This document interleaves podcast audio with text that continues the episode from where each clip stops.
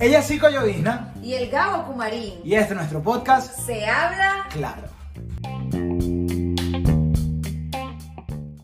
Hola, pelo malo. Negro, Gordita. barrigón, Maricón. puta. Ay, qué cariñosa. Pues de esta manera empezamos nuestro tercer episodio de nuestro podcast. Su podcast, Se Habla. Claro. Ella es arroba psicoyovizna. Y el Gabo Kumarín. Y el día de hoy, mi amor, andamos así como enérgicos, como cómicos, porque así es la cultura del venezolano. Totalmente. Porque uno es así, mi amor, chistosito. Chistoso, con humor. Chistosito y yo, a la gana, hoy me levanté con ganas cariñosamente de decirte, coño, yo creo que si te quitas 10 kilitos puedes estar perfecta. No sé, digo, yo me parece. Qué impertinente. Ay, pero ¿por qué impertinente? Claro. Sí, hoy vamos a hablar de, de esa emoción que el venezolano le pone al hablar y cómo afecta positiva y negativamente a las personas, no importa la edad. Mi amor, porque estamos como que en ese ciclo, bueno, no, no, no estamos, hemos ¿Cuál estado toda la ciclo? vida en ese peo de, de- ¿Cuál ciclo? del víctima y el victimario. Ok.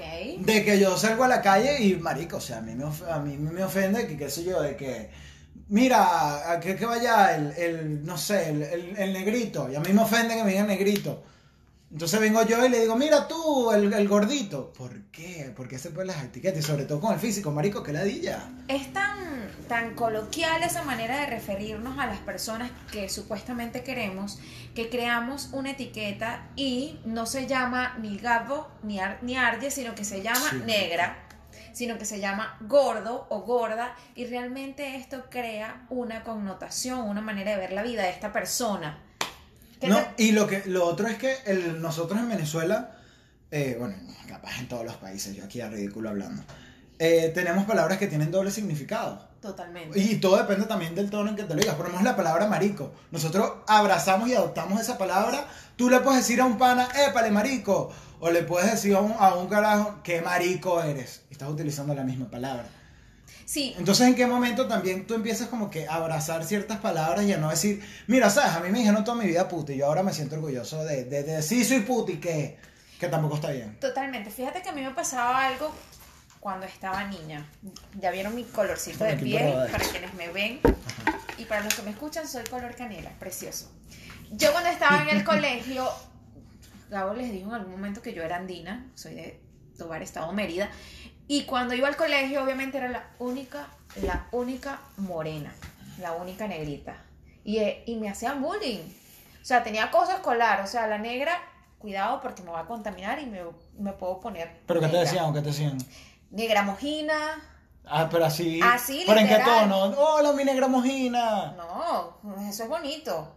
Y yo llegaba a mi casa así, mamá, hasta que me cansé de decir lo que sentía y me acostumbré a que me dijeran negra.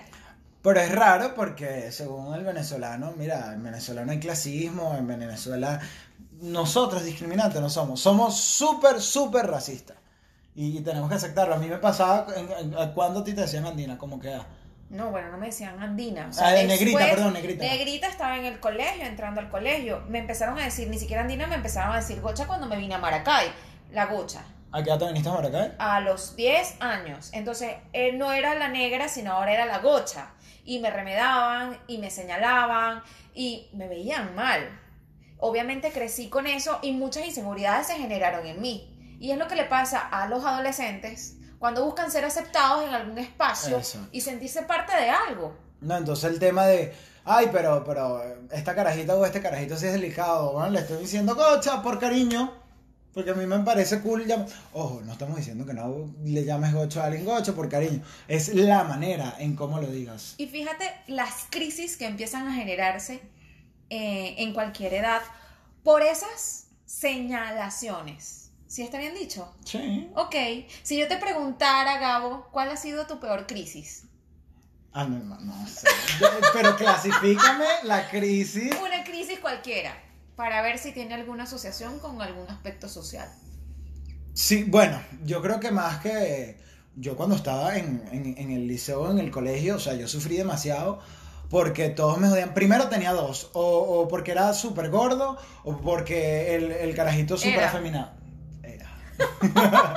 o porque, viste, viste, viste. ¿Qué estoy haciendo? Límpiate el diente. O porque, o, o por el simple hecho de que, verga, súper afeminado. Entonces, pues yo al principio no lo entendía. Y decía, o sea, ajá, pero cu- ¿cuál es la burla? O hasta el simple hecho que por ejemplo tú íbamos a los juegos intercursos como en todos los liceos. Ok. Y a veces yo quería jugar fútbol o jugar kicking ball y no me, no me elegían. Y yo lo quería hacer. ¿Por qué? Porque el gordito afeminado, el marquito, no va a poder jugar. Ok. Entonces yo buscaba una manera de decir y después decir, mira, a mí no me interesa jugar. Y sí me interesaba jugar. ¿Y Pero cómo te entonces- sentías? Horrible mal. Ok. ¿Y qué hacías? Hartar para engordar y llamar la atención. Porque es la verdad.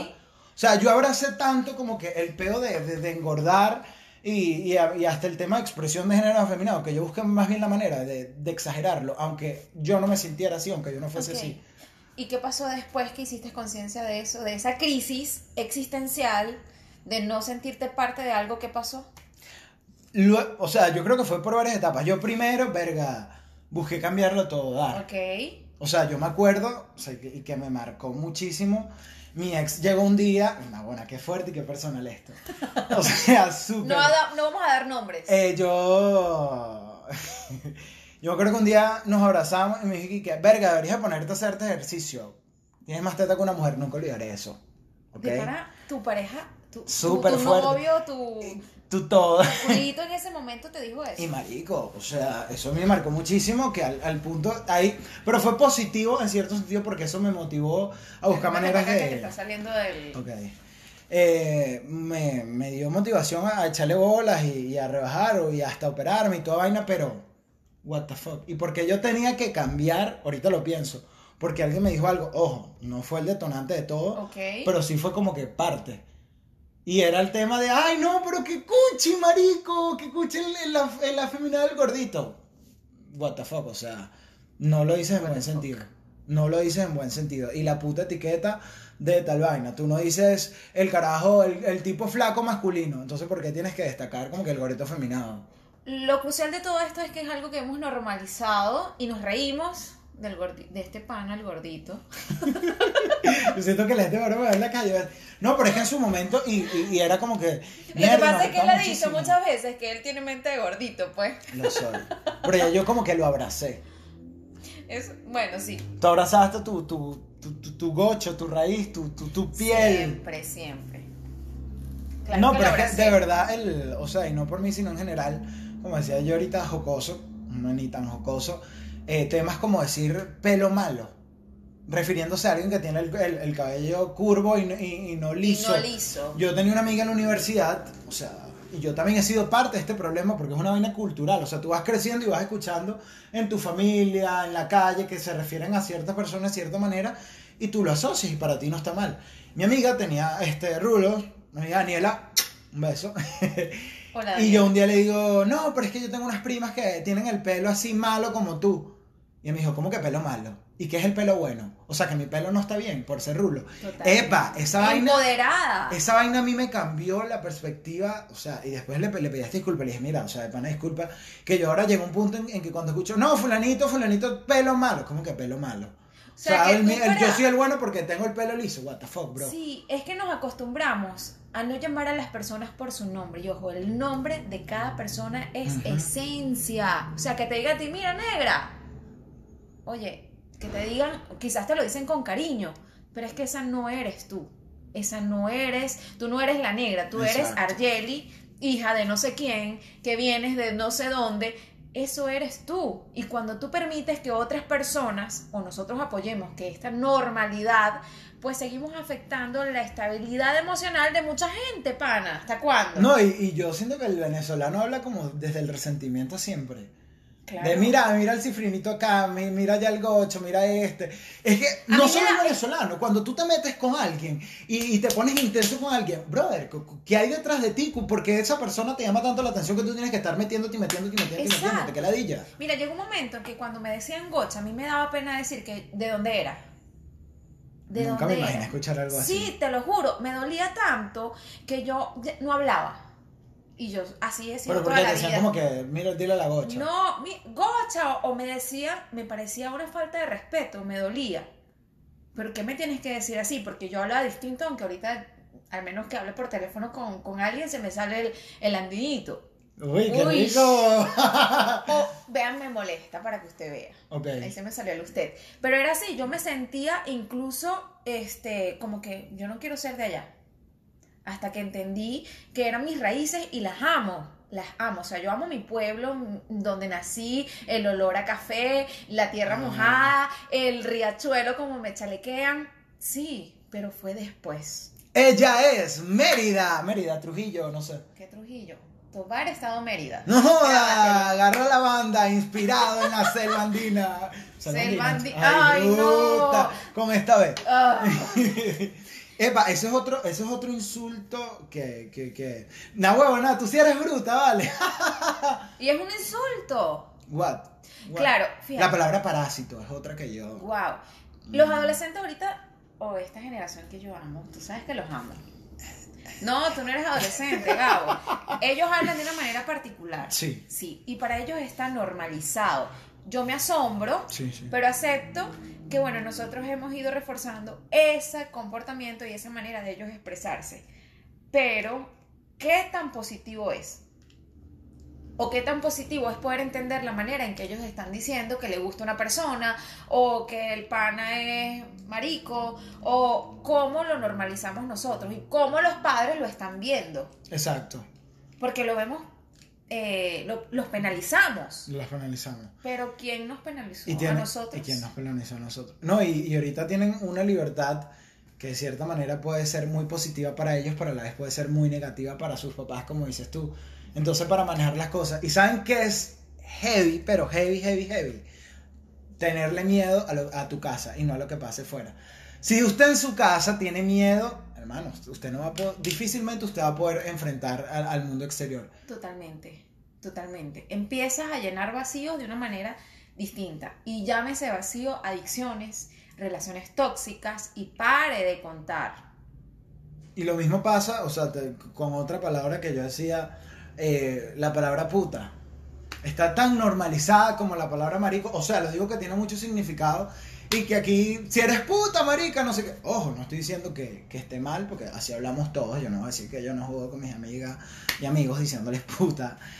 Pero, pero nunca lo hacemos desde la, la buena connotación. Siempre lo hacemos de una manera despectiva y terminamos por derrumbar la vida de alguien, lo queramos asumir o no. Totalmente, Hasta que totalmente. esa persona llega un momento y, y- y dice, bueno, sí, soy puta y tal. O capaz nunca lo, lo, lo, lo confirma o lo acepta, pero lleva eso adentro de no. ¿Por qué? Porque nos, nos criamos de una manera en que si yo digo, mira, sabes, a mí no me gusta que me digan gocha, a mí no me gusta que me digan gordito, eres objeto de doble bullying porque empieza la vaina de, ay, este- pero este sí es delicado, vale. Mira, cuidado con el delicado y tal, no sé qué más. Entonces un peo, bro, de que... Es que el- empuja ya, le empuja ya, le vamos a ver quién es más arrecho aquí. Es que desde que nacemos, eh, creo que lo hemos hablado en otro momento, somos seres únicos y repetibles. Desde que nacemos, eh, si por ejemplo usamos lentes, eres cuatro ojos. ¿A quién no le va a dar pena usar sus lentes si le dicen cuatro ojos? Y te jodiste la vista porque no los usabas porque te daba pena que te dijeran que eras cuatro ojos. Todos Temas tenemos una como etiqueta, todos llevamos una etiqueta. llevamos. ¿Cuál es tu etiqueta? Verga, no mami, yo, yo parezco, no sé, traqui, enga- no sé. ¿Cómo se llama? El, el donde venden peroles. En el. Coño, que no sé, pero yo tengo mil etiquetas. Ajá, pero ¿con cuál te identificas realmente? ¿Con cuál me identifico? No, coño, no sé. Con impertinente, yo creo que yo abracé, yo abracé esa etiqueta de impertinente. Y O lo sea, haces- y, lo, y lo hago, ya lo hago como que parte de una filosofía de vida. Porque no te solo decían que etiqueta. eres impertinente. Sí, o sea, siempre. Y yo crecí con el peo de Gabo, cállate. Yo creo que de todas las cosas que he hecho hasta ahorita, mi, mi mayor frustración fue el Gabo, puedes hacer silencio. Marico, cállate. Eh, Ga- Gabo, puedes bajar la voz. Mira, vamos a debatir más porque el chamo habla demasiado, habla demasiado, habla demasiado. Y yo crecí con ese punto de cállate, cállate, cállate, cállate, cállate, cállate, cállate. Y yo sí me tengo que calar que todo el mundo hable y hable estupideces, huevón. no no, no me lo tengo por qué calar. No, entonces es como que, mira, no, y yo abracé demasiado eso. Ok. Y de, y de hecho, cuando empezamos con todo esto, lo del podcast, yo te decía como que, mira, yo quiero agarrarme a la filosofía del megáfono, porque tú utilizas un megáfono cuando... Megáfono, escúchame. Tú utilizas un megáfono cuando no, no, no tienes otra opción fácil, cuando los recursos o la- las cosas no están dadas o tienes un micrófono para alzar tu voz. Y yo llegué a un punto en que dije, mira, ¿sabes qué? Hasta aquí llegó la huevonada de Gabo, cállate. No me pienso callar. Hay muchos que siempre me dicen en todos lados, no solo en mi familia, en la calle, en donde entreno. Coño, yo siento que a veces estás este, como a la defensiva. Y yo siento que todo el mundo siempre quiere venir a opinar sobre mi vida o cualquier vaina a la ligera. No, papi, eso se acabó mi vida. Y que... Ay, Ay. Gabo. Bravo. No, y realmente el hecho de que Gabo diga eso es una de las cosas de la cual nace este podcast. Alzar la voz, por eso se habla claro de cualquier tema Exacto. real y cualquier tema que nos pueda afectar, porque somos personas humanas. Y todo esto lo hemos normalizado por tanto tiempo que seguimos afectando a las demás personas. Seamos agentes de cambio. No aceptes un maltrato, porque yo les voy a decir algo. Eso es un maltrato psicológico. No, no, y, y el tema de, mira, pasan años, o incluso a lo mejor nunca lo logra, de decir, mira, sabes, a mí no me gusta que me digan Gabito, a mí me gusta que me digan Gabo. Por lo menos a mí de chiquito me decían Gaby, nunca me gustó, y todavía no ¿Qué me gusta. No, por Gabriel y tal. Y yo creo que ha sido lo único que yo de chamito dije, mira, a mí no me gusta que me digan Gaby, sino Gabo. Pero pasa demasiado tiempo por ese miedo al rechazo de, de que, ay, no, capaz no le guste. Pero el que no te gusta, primero eres tú como te están llamando. Entonces, es un tema de, de, de alzar la voz. Yo sé que no todos eh, tenemos la valentía en cierto momento, las condiciones familiares, sociales o como lo quieras llamar. Pero, chamo, o sea, es, es preguntarte, mira, ¿hasta cuándo yo quiero vivir de esta manera? ¿Hasta cuándo yo voy a vivir silenciado mientras yo escucho a todo el mundo? y mi voz interna me tiene aturdido porque yo quiero hablar y no y a lo mejor yo no quiero hablar, a lo mejor lo que quiero decir es, mira, ¿sabes? Estoy mamado de que me traten de esta manera. Estoy mamado de, de esto, de que me llamen de esta manera y punto. Y ya, y es así. Y es que esa es la invitación de este espacio. Ah, debemos bien. alzar nuestra voz, debemos colocar un límite, no debemos permitir que alguien más nos maltrate y nos llame como no queremos que nos llamen. Porque esto es una bola que se va rodando, se va rodando, se va rodando y lo normalizas y luego tú crees que todo lo que te dicen es verdad. Yo siento que somos un país eh, mentalmente enfermo, mentalmente cansado y agotado emocionalmente. Si Venezuela fuese una mujer, verga, estuviese mentalmente mamada. Bueno, la verdad yo en eso puedo diferir muchísimo de ti, Gabo, la verdad, o sea, Ay, la que difiere. sí, yo difiero. ¿Por qué? ¿Por qué? Vamos. Gabo, o sea, ¿cómo, cómo eh, no diferir de ti si Venezuela o la gente venezolana tiene un humor y una manera de enfrentar la adversidad que creo que más nadie lo logra? No, pero y son eso es ciertamente. Claro, porque fíjate, a Pero la a veces persona, siento que es un humor falso. no sé si sea falso. Me la doy de cómico para evadir las situaciones y no enfrentarlas. Mira, es que sí, ok, quizás la evades, pero la enfrentas desde el humor y te adaptas a esta realidad porque así son las demandas sociales. ¿Qué tenemos que hacer? Dejar de decirte negro, no, empezar a psicoeducar a la gente y decirle, mira, estás haciendo un daño cuando te refieres a tal persona de esa manera. Son ¿Para las ti qué es más importante? ¿Educar a la gente a que deje de llamar a los otros o empoderar a la gente para que diga basta? son dos cosas importantes. Yo creo que las dos irían de la mano. Porque yo tengo que educar a ¿Cuál- la gente para que deje de hacerlo. Ambos. Si, yo edu- si yo educo adecuadamente, la gente va a decir basta. Si yo no- no educo, la gente no va a saber identificar el momento en el que tiene que decir basta. Pero yo no estoy, o sea, a mí eso nunca me, me ha sonado y capaz digan, verga, marico, el, el resentido, el, el- el que le hicieron bullying. Por eso que el venezolano es lo máximo. Yo amo al venezolano porque como nosotros nadie, el humor nadie. Ojo, yo no viví en otro país y no, no es que he convivido con... Pero eso de que el venezolano es lo máximo desde su humor. Y entiendo de que, bueno, sí, el humor nos ha ayudado a, a sobrellevar ciertas situaciones. Bueno, no ciertas, la mayoría de las situaciones, mi amor, que pasan aquí. Ajá, Gabo, tú sufriste de bullying. Mira dónde estás. Yo también. Y me quedé negrita y bella y hermosa. Yo también... O sea, crecí, Eh, fui claro, resiliente, claro, lo claro. enfrenté, lo pude. Pero la Ah, mayoría no. Pero la mayoría no, y bueno, para eso es este espacio. No, y, y también veo importante, y es súper contradictorio lo que voy a decir, pero yo siento que, así como los diamantes le tienen que dar full golpe para poderlo tallar y formar, quienes, quienes capaz no la tuvimos fáciles, coño, terminamos destacándonos el doble porque tenemos esa presión social de socialmente ya yo no estoy bien adaptado al sistema, tengo que sobresalir en lo que haga, en sea el podcast, tomando fotos, atendiendo pacientes, y es Entonces, una manera, es una manera de, de que te presiona.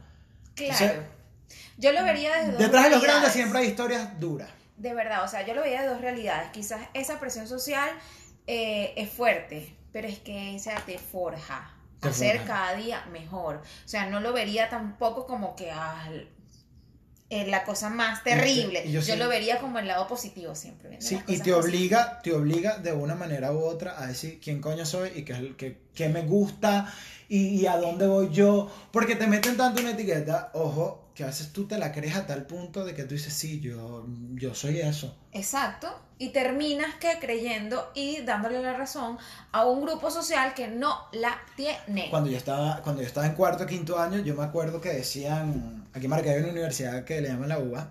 Mi respeto a todos los que estudian allá y, estudiaron, son tremendos profesionales. Lo entendí después, ojo. Eh, donde decían, ¿dónde vas a terminar? Le decían a todos en el salón. Estudiando comunicación social en la UBA.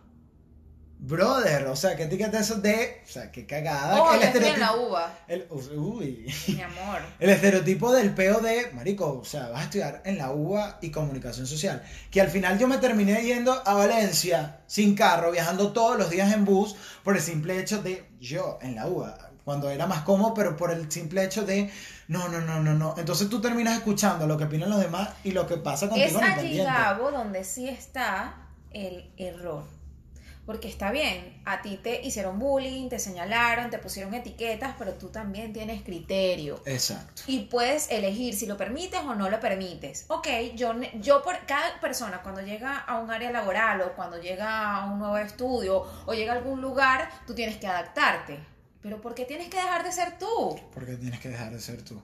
O sea, tú eres, yo soy Argeli en mi consultorio, en mi casa, en mi CrossFit y en todas las cosas que hago. Ah, bueno, que soy profesional en una área, está bien, pero no todo el día soy psicólogo. No, y también te repiten... O tú tomas fotos todo el día. No, es solo una parte de mí, pero yo no solo tomo fotos. Exacto. Y pero es que te repiten tanto la vaina que te la terminas por creer. O sea, yo, o sea, entre, entre las otras vainas, era como que, o sea, yo soy súper rústico, o sea, quien me conoce lo sabe, la- las cosas delicaditas no se me dan. Todo se lo lleva por Soy delante. Súper tosco. Pero una cosa es que seas rústico, que seas toco, y otra cosa es que, que te hagan creer que no sirves para nada. Entonces, yo crecí con esa vaina de hay que agarrar el termo de agua. Pero no, no mandes a Gabo porque Gabo la va a cagar. Entonces yo crecí con ese pedo de, no, es que yo no hago nada bien, yo todo la cago. Y a lo mejor era el más arrecho así, agarrando el pote de agua. Y yo mismo, antes de que la gente lo dijera, ya yo era el incapaz. Entonces tú te, te lo escuchas tanto que tú lo repites y tú ni lo buscas averiguar, tú simplemente dices, no, o sea, yo soy, yo porque soy el incapaz, yo porque soy la cocha, yo porque soy el... Y no, no, y no, y no te atreves a, a descubrirlo porque es lo que opina el resto. Exacto. Y otra vaina, puede ser incapaz para el resto, pero capaz para ti puede ser súper útil, en este caso. O a lo mejor para el resto, verga, Argeli es una cagada hablando, o sea, no, no tiene buena oratoria. Pero capaz tú le preguntas a un paciente y el carajo te dice, verga, o sea, ella es increíble como me habla en consulta.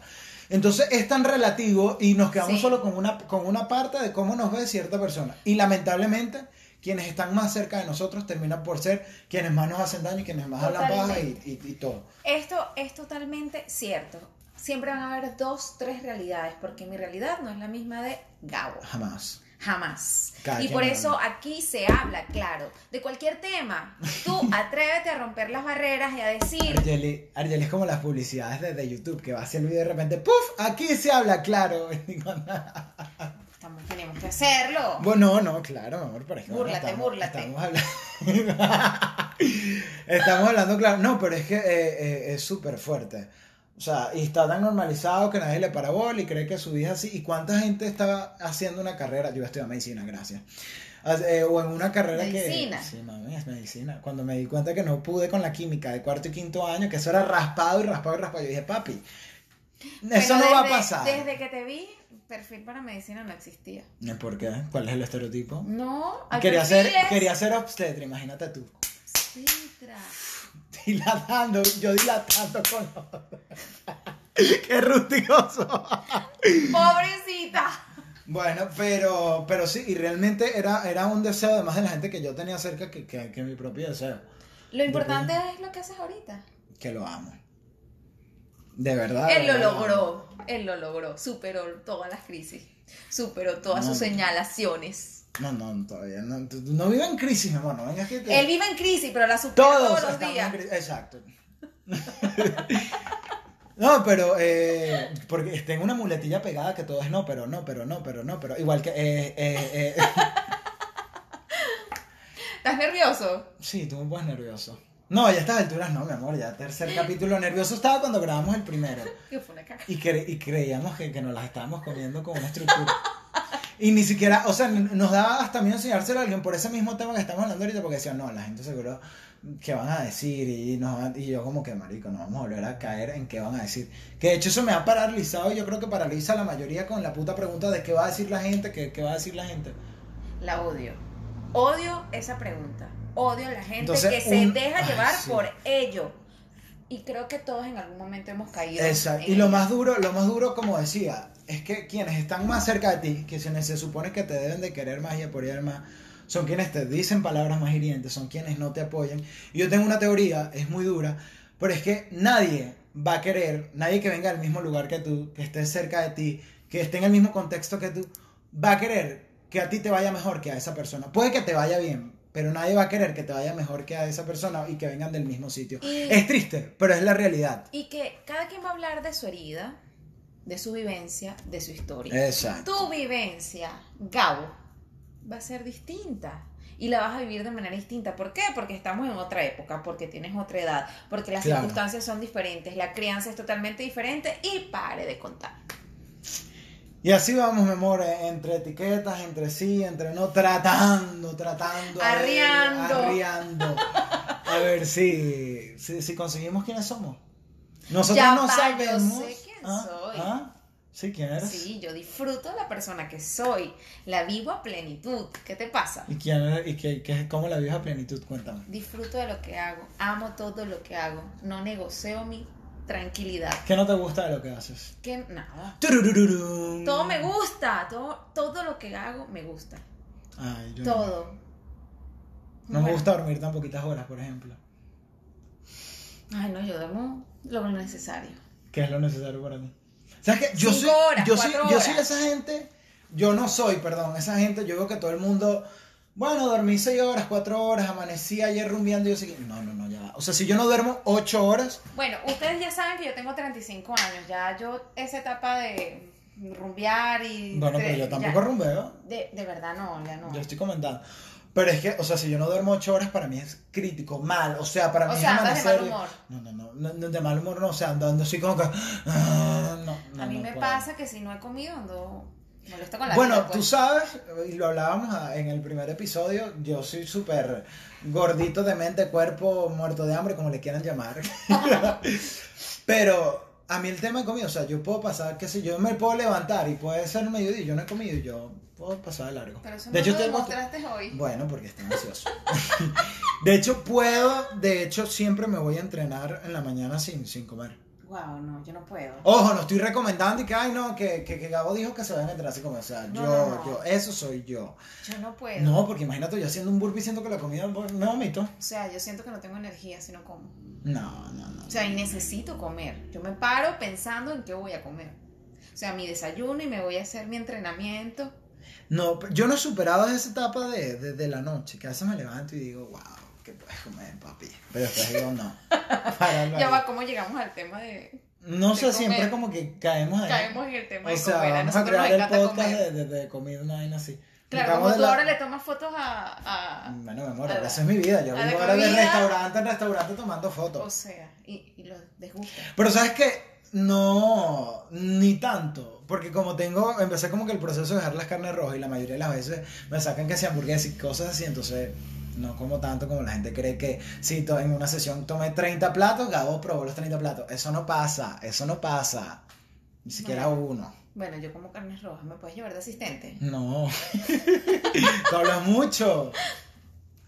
Yo hablo mucho. Mira, otra etiqueta. De yo hablando paja de que habla y la, la estoy tratando de, de callar. Pero los que no vamos a permitir que se callen, mi amor, somos nosotros. Porque no, no lo vamos a permitir. Así que este episodio termina ya. Por supuesto. Sí, sí, termina ya. Porque pronto vienen sorpresas. Vienen invitados. ¿A quiénes vamos a invitar? Pero ¿por qué lo tienes que decir? Pronto, pronto. Pronto. Pronto, pronto. Y nos despedimos porque aquí ya se habló. Claro. Y ya, mi amor, dejen las etiquetas y díganle a la gente que no le gusta y ya hay punto y se acabó, no joda. Chao, cuídense.